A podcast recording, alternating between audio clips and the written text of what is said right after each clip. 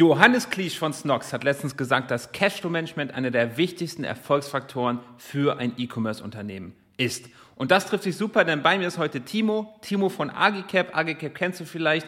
Das ist eine große Cashflow-Management-Software. Die betreuen unter anderem zum Beispiel auch Snox, aber auch Firmen wie Vegans oder Pizza Hut. Und wir sprechen heute darüber, wie du Cashflow-Management richtig machen kannst, was überhaupt die Herausforderung ist und wie diffizil es ist, als E-Commerce-Unternehmen sein Cashflow zu managen. Viel Spaß!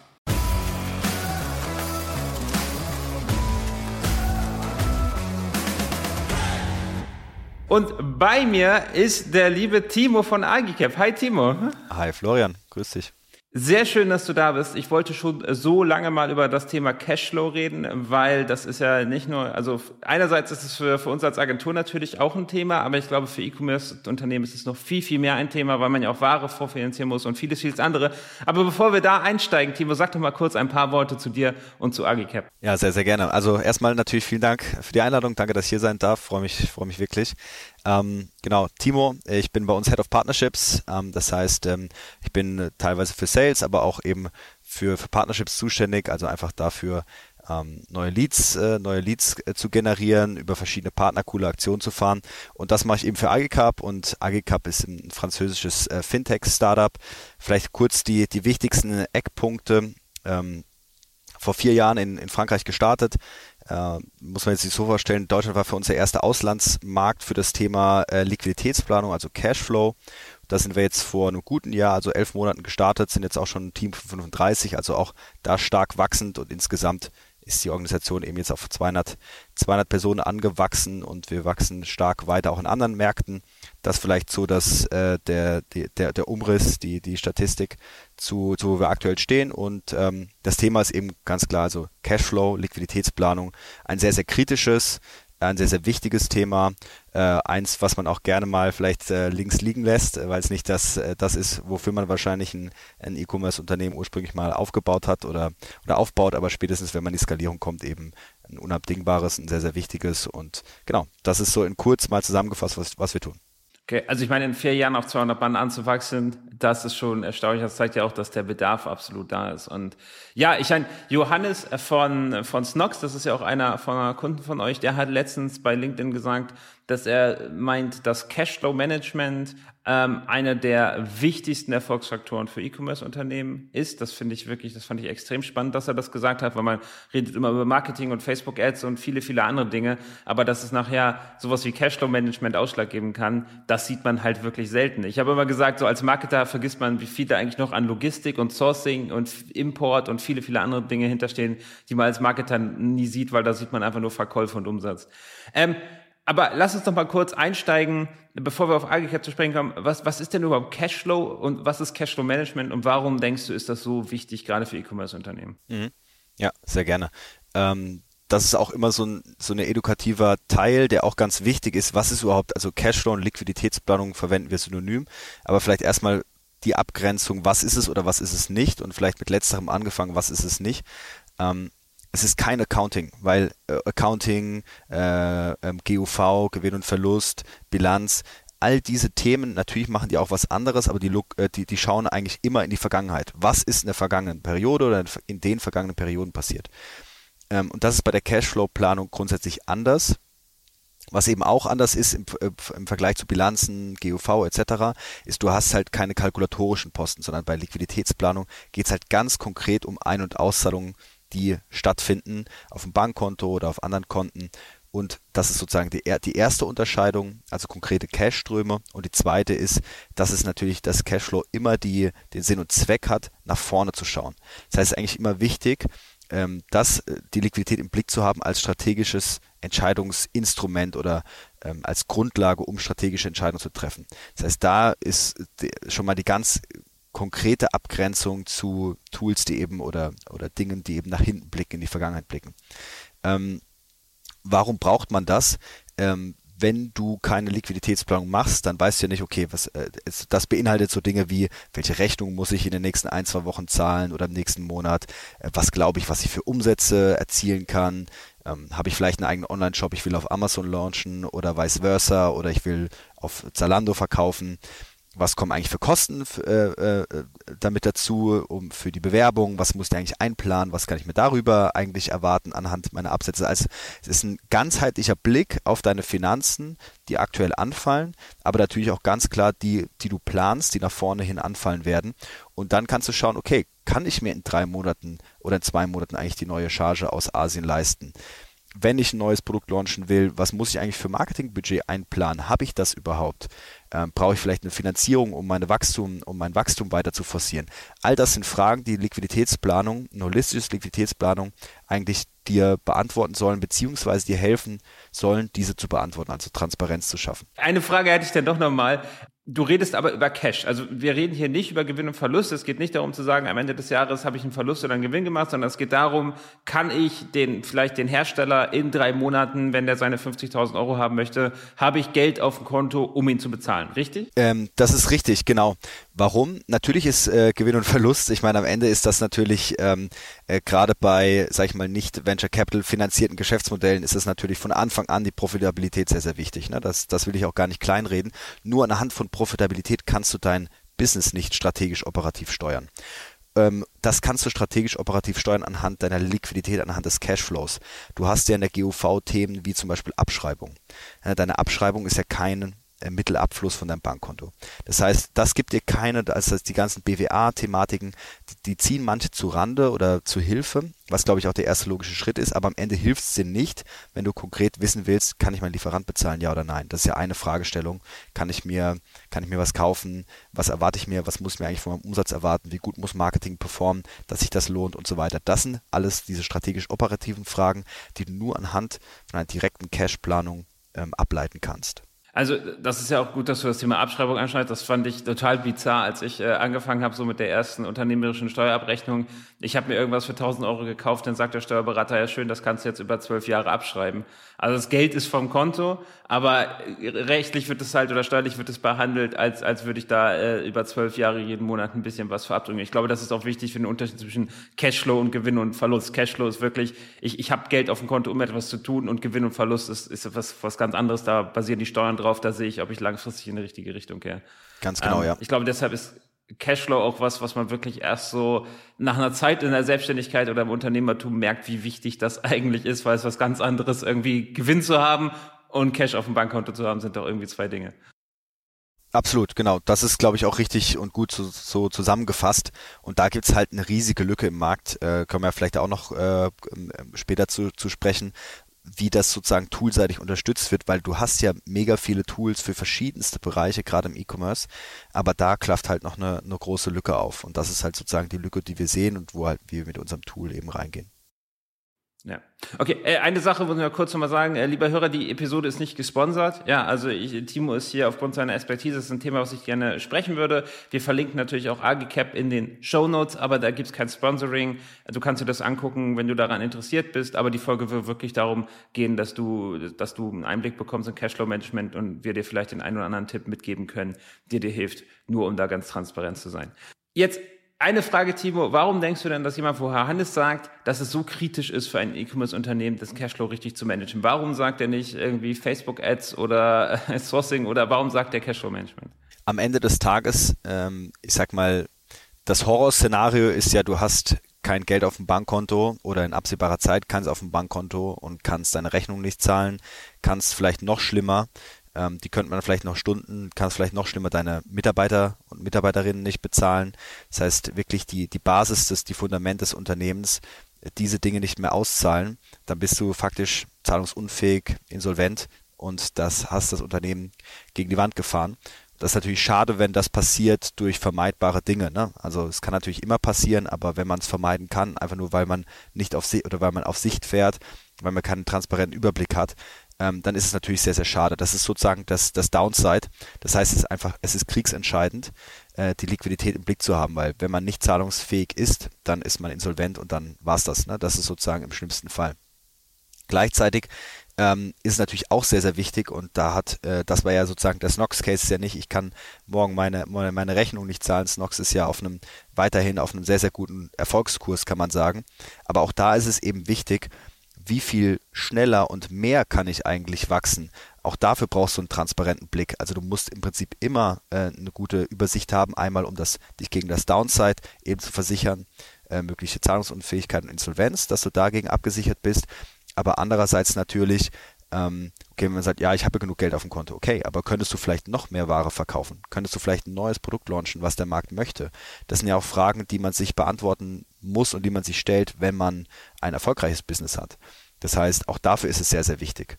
Und ähm, genau deshalb, und das ist einfach das Underlying, Underlying eines jeden Geschäfts. Ja, ohne das geht's nicht und ohne das hat man am Ende, muss man einfach sagen, wenn man das nicht transparent im Blick hat, auch kein gutes Setup, weil du fährst, also du kannst nicht intelligent planen. Das wäre so ein bisschen meine These, wenn man das nicht gut im Blick hat.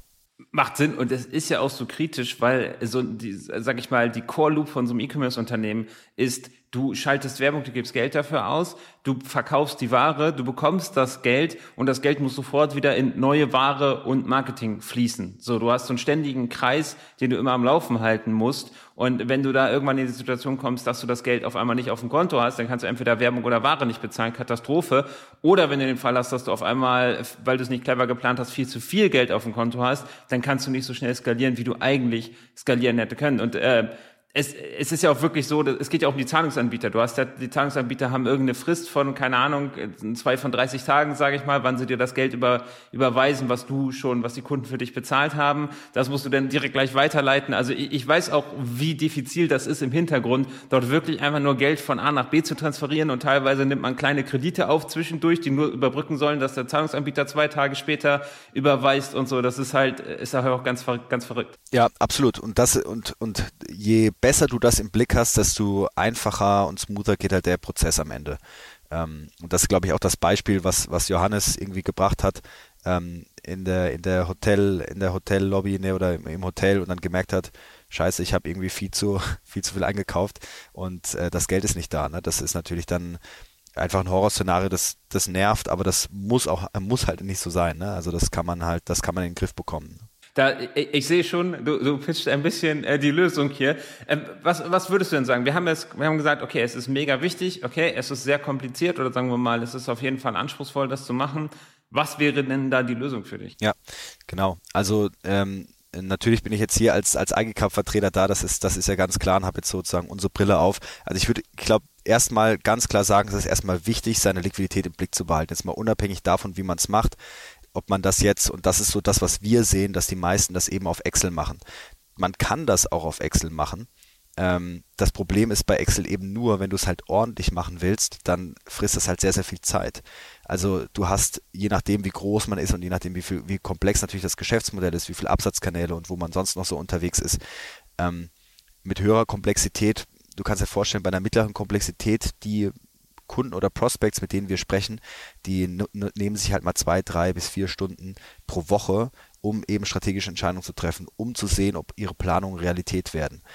Es ist machbar auf Excel, aber es ist halt einfach sehr, sehr viel Zeitaufwand. Und dann ist es ja so, was ja auch der Grund ist, warum man andere Tools nutzt. Du kannst ja vieles auch irgendwie anders abbilden, aber es passt halt auch nicht so sehr zu dem, sag ich mal, zu dem Toolstack, was man sonst so hat. Das heißt, wenn du jetzt auf Excel unterwegs bist, ähm, machst eine Planung nach vorne, überlegst dir, was kommt rein, dann musst du in regelmäßigen Abständen ins Bankkonto reingucken oder in die Bankkonten und deine Zahlungskonten und dann hat man ja auch relativ, relativ schnell relativ viel zusammen, ähm, die verschiedenen Absatzkanäle mit den verschiedenen Zahlungszielen und das musst du dann irgendwie alles in eine Excel verhackstücken, sagen wir mal einmal die Woche und den, weil einmal im Monat ist für die meisten ehrlicherweise äh, das Zeitintervall zu groß, weil unter dem Monat kann halt sehr, sehr viel passieren dann musst du noch überlegen, was du im Prinzip da für nächste strategische Schritte darauf aufbauend äh, womöglich einleitest. Muss das erstmal beplanen, ist das möglich, ist das nicht möglich. Das heißt, da äh, versenkt man halt sehr, sehr viele Stunden Zeit, wenn man das auf Excel macht. Ähm, wie gesagt, wichtig ist überhaupt zu machen, aber dann ist halt die Frage, wie möchte man es machen und bei dem Wie kommen eigentlich wir ins Spiel. Weil wir eben sagen, wir sagen zum Beispiel Excel den, den Kampf an, ja, mit unserem, mit unserem Tool. Das heißt, wie geht es natürlich über verschiedene Automat Automatisierungen. Ne? Das heißt, dass man eben die Bankkonten und die Zahlungsverkehrskonten halt anschließen kann über eine technische Schnittstelle, dass das automatisch reinläuft, dass seine Rechnungen automatisch reinlaufen und dass man halt alles in einem sehr einfach verständlichen Dashboard bereitgestellt bekommt. Weil was halt auch klar ist bei dem Thema Excel, das kennen wir ja alle, ähm, sag ich mal, manuelle Zeitaufwände ist ein Thema. Das andere Thema ist eben natürlich so Fehleranfälligkeit, Daten, Übertragung von Daten und dann ähm, natürlich wer erstellt die Excel und wer muss am Ende diese Excel auch verstehen. Also wenn das mehrere Leute beteiligt sind, merken wir halt, dass sozusagen von der User Experience und natürlich vom Verständnis dann häufig auch hapert, wenn du keine guten Visualisierungen hast und nur im Prinzip durch, die, durch so einen Zahlendschungel dich äh, durch, durchsuchen musst. Und da kommt halt so ein einfaches Tool halt zu tragen. Ne? Ja, es ist, es ist schön, schön, dass du das alles so sagst, weil ich weiß gar nicht, wer das Zitat kommt, aber irgendjemand hat mal gesagt, äh, Excel, Excel war das Beste, was der Businesswelt je das äh, passieren konnte und gleichzeitig das Schlimmste. Und ich finde, das bringt es echt auf den Punkt, weil es, es empowert jeden, mit Excel Berechnung zu machen und Forecast zu machen und Auswertung zu machen. Das Tool ist super einfach und intuitiv zu verwenden, so das Ganze. Also ich meine jetzt nicht Excel speziell, ich meine Tab äh, Tabellenkalkulationen ähm, im Allgemeinen. Aber dann wird nie der Sprung gemacht zum eigentlichen Tool. Und da habe ich eine Geschichte, das konnte ich damals wirklich kaum glauben. Ich saß in einer Schulung über, ich weiß gar nicht, Projektmanagement oder sowas war das. Ähm, und dort hat der Schulungsleiter uns gezeigt, eine Excel-Tabelle, mehrere Gigabyte groß. Und da war die komplette Buchhaltung von Kellogg's drin, weil Kellogg's war einer seiner Kunden und der, die haben die komplett, also Kellogg's, das muss man, Kellogg's Deutschland, komplett Kellogg's Deutschland, die haben alles in einer riesigen Excel-Tabelle gehabt. Von, von äh, Wareneingang, also von Sachen, die sie kaufen mussten, zu Sachen, die von Verpackung, die rausgingen, zu Cashflow, zu Mitarbeitergehältern. Das war alles in einer ultra gigantischen Excel-Tabelle mit einer Milliarden ähm, Tabs und Makros und das Ding war unhandelbar. Und es konnte natürlich auch immer nur ein Mitarbeiter zur Zeit öffnen, weil sonst, wenn zwei das geöffnet haben, dann ist er am Server, dann gab es Konflikte und so weiter. Also eine Katastrophe. Und da fragt man sich doch, mach doch einfach, die, irgendwann ist der Schritt von Excel weg. So, du kannst viel in Excel machen, es ist intuitiv, nutzt das auf jeden Fall, aber mach irgendwann diesen Schritt von Excel weg. Und die zweite Sache, die du angesprochen hast, die ich extrem cool finde, ist Automatisierung. Und was ich damit meine, ist, selbst der Widerstand, sich ab und zu mal einen Report zu ziehen, oder wie du sagst jetzt, die, ich, ich transferiere die Daten von meinem Bankkonto in Excel und vielleicht auch Shopify in Excel und so weiter. Das ist so viel Widerstand, dass es öfter mal unter den Tisch fällt. Und das merken wir selbst in der Agentur, dass wir versuchen, alles an Datenauswertung einfach komplett zu automatisieren, sodass wir Dashboards Dashboards haben, zum Beispiel Google Data Studio, wo wir alles sofort auf einen Blick sehen, ohne dass wir irgendwo aus Klaviyo oder sowas einen Report ziehen müssen, so dass wir immer, immer direkt die Daten sehen, die wir brauchen und darauf agieren können, dass gar nicht erst dieser Widerstand entsteht. Und ich glaube, das beides bringt euer Tool da wirklich gut zusammen. A, es ist keine gigantische Excel-Tabelle, man macht den Sprung weg von Excel und B, man hat es sofort auf einen Blick, ich logge mich ein, ich sehe, das habe ich jetzt jedenfalls so verstanden, ich sehe sofort, es ist mit meinem Bankkonto verbunden, das heißt, ich muss da nichts manuell einstellen und so weiter. Das heißt, die beiden Punkte habe ich hier abgehakt. Genau und kannst natürlich noch so verschiedene strategische Optionen äh, durchspielen, also Szenarien aufbauen, so Best Case und Wachstumscase und Worst Case und, und solche Geschichten, die da noch mit, äh, die da noch mit dazugehören. Also ich könnte jetzt, ähm, man könnte tatsächlich so ein bisschen aus dem Nähkästchen plaudern, also so eine, so eine Story, die Johannes da mal erzählt hat, der, der Fuck-up, den sie, den sie da im Hotel mal hatten, also sowas hört man natürlich ständig, ist ja klar, weil am Ende ist das was, dann hat er keine Lust drauf, dann wird es nicht gepflegt, ähm, ist aber sehr wichtig und dann kommt man halt immer so ein bisschen in die Bredouille und hat halt immer, es, es gibt immer ein Fucker-Potenzial und es gibt auch immer so, vielleicht im Nachgang jetzt lustige Geschichten, die gut, die, die eigentlich mal traurig waren und gut geendet sind, aber sowas hört man halt ständig und ich glaube, jeder, der das aktuell macht und das, diesen Prozess durchläuft, ähm, kann, kann sich da auch irgendwie drin, drin wiederfinden. Also in diesem, in diesem Widerstand, ähm, da habe ich jetzt, gibt's der eine oder andere, der Excel verliebt ist, aber ich glaube grundsätzlich, ähm, verstehen die, verstehen die Zuhörer wahrscheinlich dann schon auch diesen, diesen Pain, der einfach damit einhergeht, ja. Ja, total. Äh, magst du vielleicht mal kurz die Hotelgeschichte erzählen? Ach so, das war im Prinzip das, was ich, was ich vorhin kurz, äh, ich meine, am Ende müsste er es natürlich besser nochmal erzählen, aber was ich vorhin kurz erzählt habe, dass sie haben, glaube ich, relativ viel geordert ähm, aus Asien, ähm, hatten ein hohes Rechnungsvolumen und ihnen ist halt dann aufgefallen, als sie dann nochmal, es war noch ganz am Anfang, ne? Also muss jetzt sagen, dass, ich glaube, das Setup, äh, das läuft jetzt ganz anders. Da waren, glaube ich, noch zu zweit tatsächlich ähm, und haben halt ein hohes Rechnungsvolumen gehabt und haben halt gemerkt, sie konnten das, sie können das nicht zahlen, müssen Rechnungen stornieren und so weiter. Und das, ähm, das ist natürlich dann am Ende einfach ärgerlich, ne? sich erst Arbeit zu machen, um sie dann wieder zu canceln und den ganzen Vertrauensthematiken, die damit einhergehen und ja, das sind eigentlich Dinge, die man relativ, relativ einfach beheben kann, also äh, Fehler, Fehlerpotenziale, die man relativ einfach vermeiden kann. Total. Und ich meine, nichts pflegt eine Beziehung, also Geschäftsbeziehungen besser als Rechnungen, die pünktlich bezahlt werden, glaube ich. Also ich habe lange Jahre als Freelancer gearbeitet und wenn da der Kunde einfach wirklich zwei Tage nach Rechnungsstellung überwiesen hat, das waren wirklich da, ich weiß nicht, da, die Vertrauensbasis steigt dadurch einfach, weil man nicht dieses ständige Gewarte hat. Und selbst wenn er pünktlich nach 30 Tagen bestellt, irgendwie ist es ein schönes Gefühl, direkt und sicher bezahlt zu wissen. Und wenn der Kunde anruft und sagt, äh, wir können das vielleicht gerade nicht bezahlen, das ist natürlich wirklich der absolute Worst Case. Um jetzt ein besseres Verständnis für mich zu bekommen, wie ist das denn? Ich logge mich jetzt in Agicap ein. Was sehe ich denn da jetzt erstmal? Genau, also erstmal hast du im Prinzip ein relativ gut visualisiertes Dashboard, ähm, was dir anzeigt im Prinzip, wie die vergangenen Monate gelaufen sind, ähm, wie du im aktuellen Monat stehst und natürlich, was du ähm, nach vorne hin geplant hast. Ne? Also was du in den kommenden Monaten oder Wochen erwartest an, an, an Umsätzen, aber natürlich auch an Kosten. Also du kannst einfach ganz die Fixkosten einplanen. Die sind ja meist relativ stabil und dann hast du wahrscheinlich größere Liefer äh, Lieferantenrechnungen, die zu zahlen sind, die werden auto automatisch dann äh, gezogen und in die richtigen Monate oder die richtigen Wochen hineingelegt, als die Summe. Und dann weißt du, was so ein bisschen auf dich zukommt und dann hast du ja auch im Prinzip deine Umsatzerwartung über die verschiedenen Kanäle, die du hast, also Amazon oder eben deinen eigenen Job oder, oder Fremd, Fremdplattformen zum Beispiel. Äh, oder eben auch B2B-Geschäfte. Okay, äh, Tim, ich muss aber kurz einhaken. A, wo, woher bekommt das System die Rechnung? Also worüber zieht es sich die? Genau, wir haben im Prinzip Schnittstellen zu verschiedenen, äh, zu verschiedenen Tools, die, die, also Buchhaltungstools oder Rechnungsstellungstools, so die bekannten, die man irgendwie kennt, so LexOffice, EasyBill, ähm, Safdesk, ähm, Accentual gibt es jetzt eine Schnittstelle, ähm, WeClap, also verschiedene Tools, die im Prinzip die Rechnung, wo die Rechnungen vorliegen indem wir da eine API hinbauen, machen wir nichts anderes, wie wir es bei der Bank auch machen. Wir nehmen die Daten, die zukünftige, in dem Fall jetzt zukünftige Ein- und Auszahlung darstellen und ziehen die vollautomatisch, dass man das nicht händisch eintragen muss. Dann weiß man genau, welche Rechnungen kommen in der Zukunft auf mich zu. Dann planst du ein bisschen deine, deine Fixkosten nach vorne, das ist ja auch relativ, relativ easy. Und wenn du dich dann auf diesen, wenn du deine Planung gemacht hast, ähm, dann und dich dann auf dein Dashboard einloggst, dann siehst du im Prinzip, was in der Zukunft auf dich zukommt. Und gleichzeitig siehst du natürlich, was in den vergangenen Monaten passiert ist über die Synchronisierung der Bankkonten.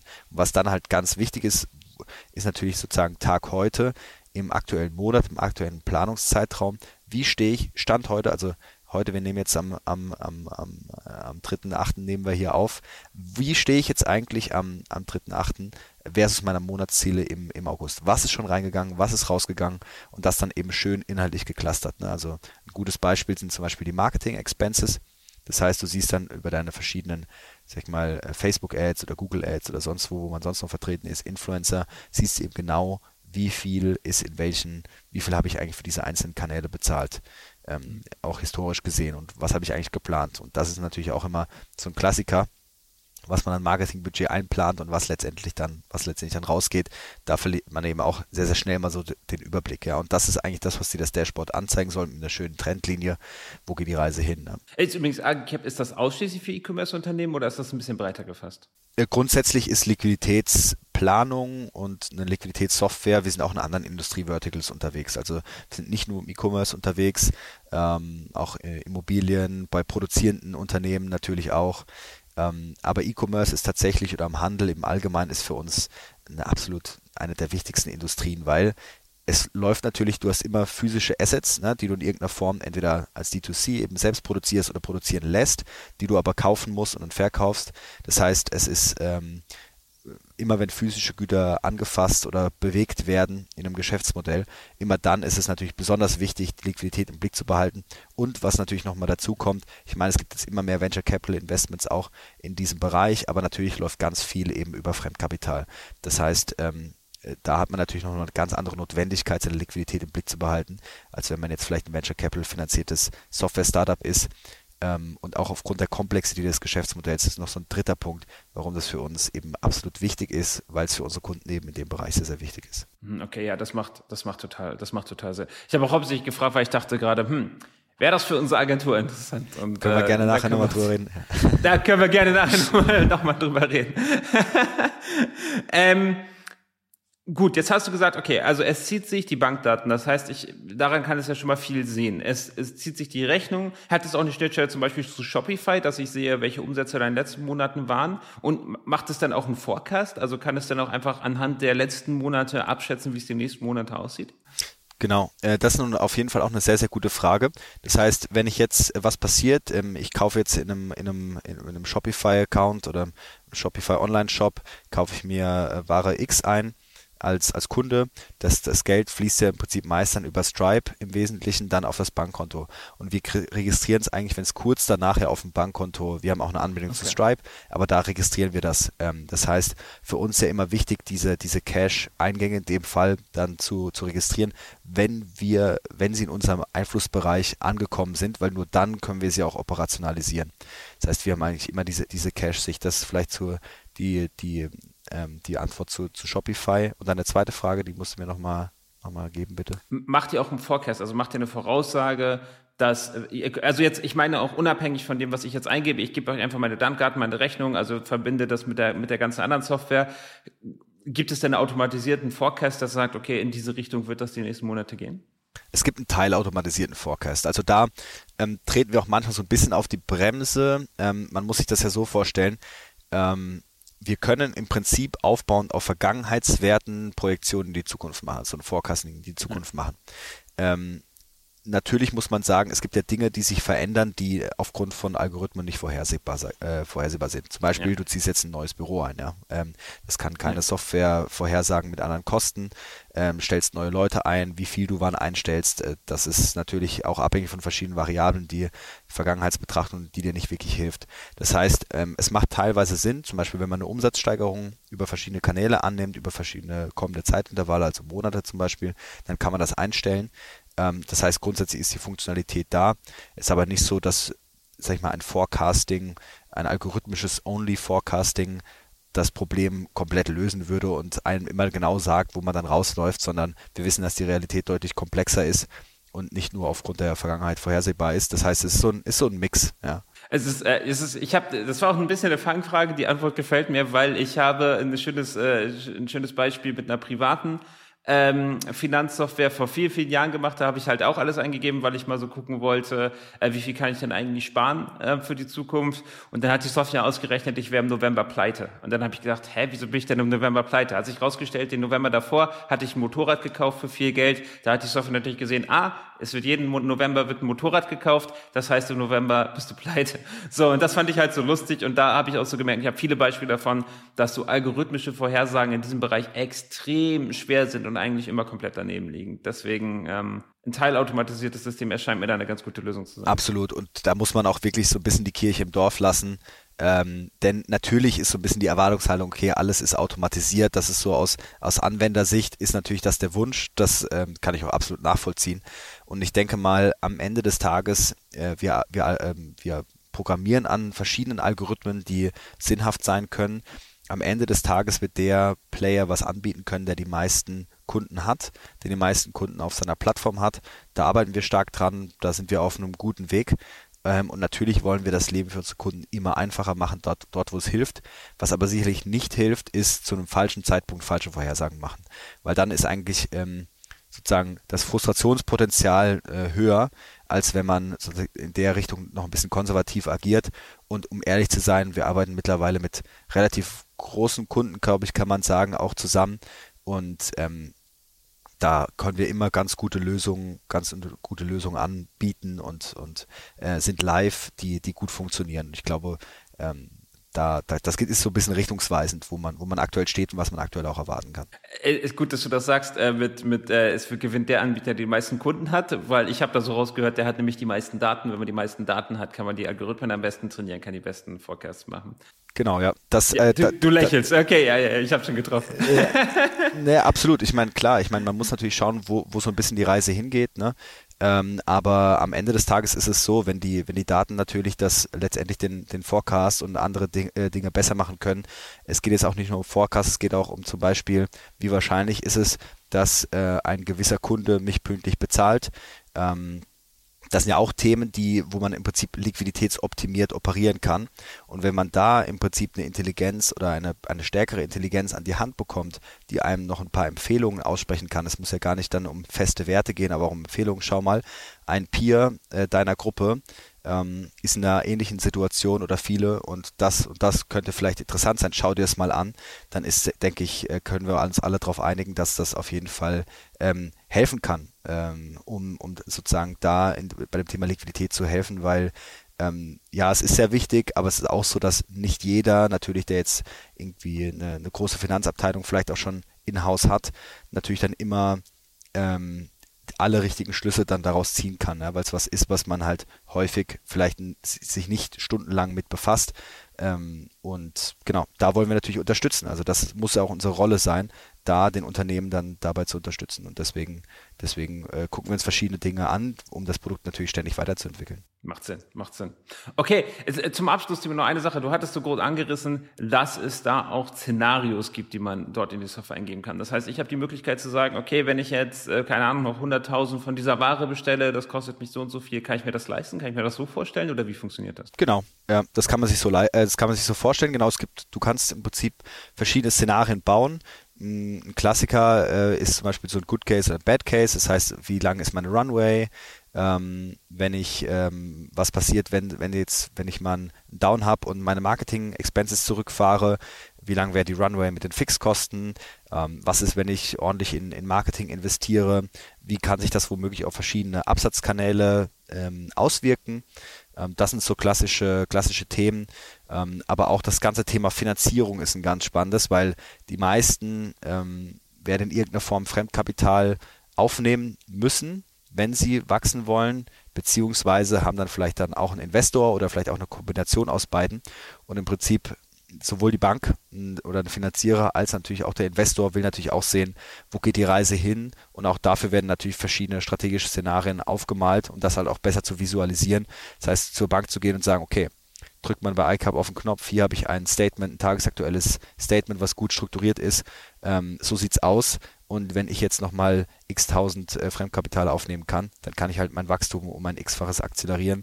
Äh, ist für dich, liebe Bank, und für uns ein gutes Business ähm, das sind halt so, so Themen, für die man die, die Szenarien halt auch ganz gut, dieses Feature halt ganz gut verwenden kann. Oh, sehr, sehr, sehr, sehr spannend. Sehr, sehr spannend. Und wahrscheinlich kann ich andersrum auch einen, einen Stresstest machen, indem ich sage, was passiert eigentlich, wenn meine Verkäufe um 30 Prozent einbrechen? Kann ich mir das leisten? Wie könnte ich damit umgehen? Ganz genau. Ganz genau. Also da ist äh, alles, was man so, glaube ich, all, all, diese Dinge, die viele Leute schon auf Excel machen oder ähm, alternativ, die man auf jeden Fall im Kopf hat, weil also ich meine, als Unternehmerin oder als, als Unternehmer hat man die Dinge im Kopf und beplant diese Dinge oder spielt die kurz durch. Warum denn nicht kurz, äh, kurz mal durchmodellieren und sehen, wo die Reise hingeht? Dann ähm, ja, verursacht das meist äh, weniger Kopfschmerzen oder, oder lindert die Kopfschmerzen oder auf jeden Fall die Fragen, die Zukunftsfragen, die sich, glaube ich, jeder in irgendeiner Form stellt. Cool. Timo, ähm, ha haben wir noch irgendwas vergessen zu erwähnen? Ähm, nee, ich glaube, das sind vielleicht die wichtigen Themen. Ein, ein, ein Ding muss ich natürlich immer noch, immer noch loswerden. Das heißt, äh, wir suchen natürlich gerade massiv an allen Ecken und Enden im Bereich Sales und Marketing. Ähm, falls jemand Interesse hat oder ähm, grundsätzlich Interesse an dem Tool, äh, schaut es euch an oder sprecht mich an. Wir zeigen das immer ganz gerne äh, unverbindlich. Eine Kleinigkeit ähm, habe ich natürlich noch, noch mitgebracht. Das heißt, wir würden auch ähm, allen Zuhörern, die im Prinzip über den, äh, den Podcast jetzt äh, zu uns kommen, auch noch einen zehnprozentigen Discount einräumen. Das ist vielleicht auch noch ganz, äh, ganz spannend für den einen oder anderen, der sowieso Interesse hat. Das heißt, schaut es euch unverbindlich an, äh, entscheidet dann, ob es euch weiterhelfen kann. Lasst euch beraten und ja, das sind einfach die, vielleicht die, die, die wichtigen Themen, die, die ich noch unterbringen muss. Sehr cool, sehr, sehr cool. Äh, den Gutscheincode, den packen wir mit den Link rein. Also der Link in den Show Notes erhält den. Genau. Okay, wunderbar. Auch ganz transparent für dich, lieben Hörer. Der Link, der trackt halt, dass du geklickt hast. Der trackt wahrscheinlich auch, ob du ähm, dann gekauft hast oder nicht. Aber dahinter steckt, wie gesagt, kein Sponsoring. Ich verdiene daran nichts. Das ist nur, ich bekomme wahrscheinlich die Zahlen ähm, einfach so aus Interesse. Aber das geht nur darum, mal zu gucken. Das ist das erste Mal, dass wir sowas machen. Ähm, ja, ob, ob sowas, ob, ob das Interesse da ist, ob sowas genutzt wird oder nicht. Aber mehr steckt da nicht hinter. Super. Timo, vielen, vielen Dank. Ähm, das war extrem spannend. Ähm, das Tool werde ich mir auf jeden Fall für unsere Agentur auch mal anschauen. Ähm, da können wir gleich nochmal kurz drüber sprechen. Und dir, lieben Hörer, vielen Dank fürs Zuhören. Ich hoffe, die Folge hat dir gefallen. Wenn dem so ist, dann schreib gerne eine Rezession bei iTunes. Da gibt es immer noch viel, viel zu wenige. Da würde ich mich sehr über Feedback freuen. Das muss sich auch nicht nur positiv sein. Es ist auch immer sehr spannend. Da haben Timo und ich gerade auch drüber gesprochen, dass negatives Feedback ist das, was am schwersten zu bekommen ist, aber das, wo am meisten drüber wächst. Also halte dich da nicht zurück. Aber bitte nicht gleich eine Ein-Sterne-Bewertung, das wäre vielleicht ein bisschen hart.